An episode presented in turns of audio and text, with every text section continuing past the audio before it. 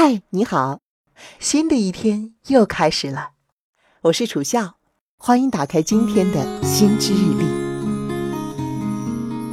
情侣之间的对话经常是肉麻兮兮的，你是不是经常听到类似的对话？比如说：“小哥哥好坏坏呀，人家要亲亲，要抱抱，要举高高。”或者是：“亲爱的，是我不乖乖，宝宝可不可以不要哭哭了？”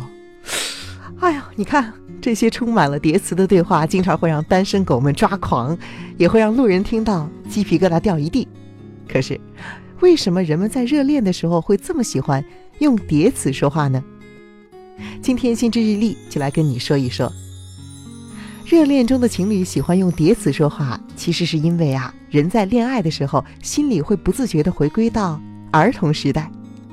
想一想，牙牙学语的小朋友是最喜欢用叠词的。这主要是因为使用叠词符合婴幼儿语言发展的规律。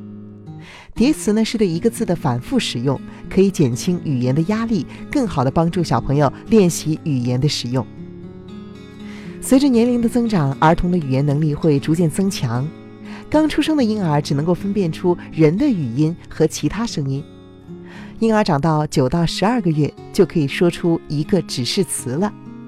十八到二十四个月的小朋友可以开始说出叠词，而直到三到四岁，小朋友才能够说出符合语法的完整句子。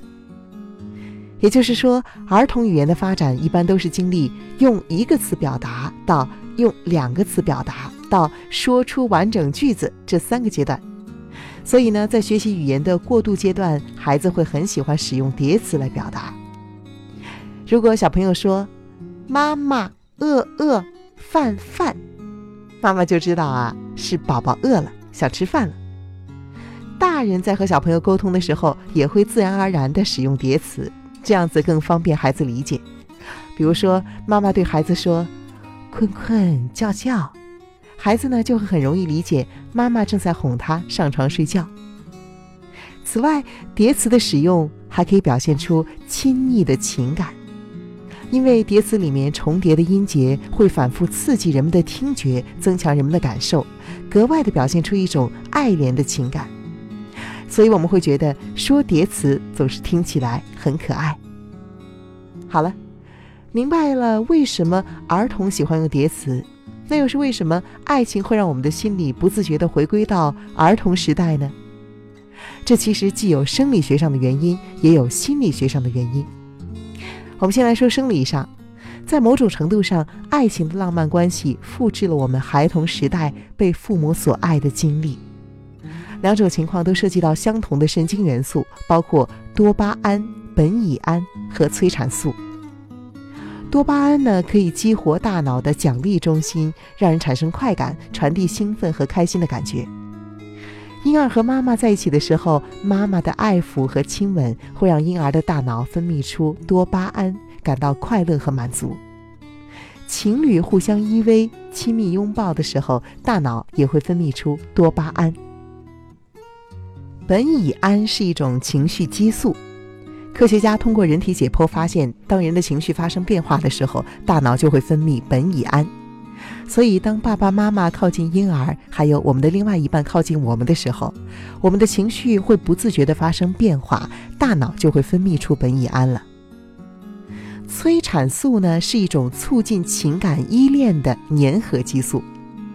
当人们有强烈的归属感的时候，心脏会分泌出催产素，压力会得到舒缓，体内的供氧量会大量增加。婴儿在和父母亲密接触的时候，以及情侣之间相互爱抚的时候，都会分泌出催产素，而催产素的粘合功能会让婴儿一刻都不愿意和妈妈分开，也会让恋人在见不到对方的时候非常的思念彼此。你看，儿童早期和情侣的热恋，这两者除了在生理上有相似之处之外，心理上也是如此。儿童时代，小朋友特别需要无条件的接受关心和认可，尤其是父母的鼓励和支持，会让孩子充满自信。可是，如果父母总是打压孩子，或者对孩子漠不关心，孩子在童年期就会产生不被爱的焦虑感，或者是被抛弃的恐惧心理。成年人的爱情也是，人们渴望另外一半无条件的包容和温柔，希望能够得到另外一半充分的认可和肯定。人们在爱情中也深切的渴望被珍惜的感觉，更希望自己对另外一半而言是独一无二的。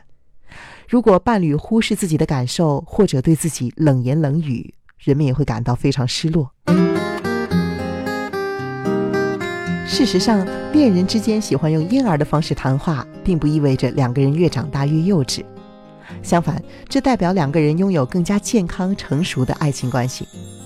美国心理学家 Antonia Hall 解释说，情侣之间像婴儿一样谈话，代表两个人关系紧密，对彼此毫无保留，可以带来更加积极的情绪，也可以让两个人更加依恋对方。像婴儿一样谈话的情侣拥有更加坦诚的关系，这是因为他们在重新激活原始的大脑回路。说叠词这种类似婴儿的沟通方式，复制了我们在儿童时代被父母爱护的经历。父母用这种方式和孩子建立爱和安全感，情侣之间也是如此。这是人类天生的和普遍的行为。美国纽约的心理咨询师 Catherine Smarling 还认为，情侣之间用婴儿的方式谈话，类似于共同创造了属于他们的私人语言。可以让他们感觉彼此更特别，增强两个人的亲密感。所以啊，热恋中的情侣喜欢说叠词，更多的是出于本能。如果下次吃饭遇到隔壁桌的情侣说“吃饭饭，吃菜菜，吃肉肉”，我们就可以一笑了之了。你听情侣说叠词会觉得肉麻吗？哈，我是你的朋友笑笑。哎呀，今天不说我是你的朋友楚笑，不知道感觉有什么不同。欢迎在评论区里给我留言，我看到了就会回复给你。我们下期再见啦！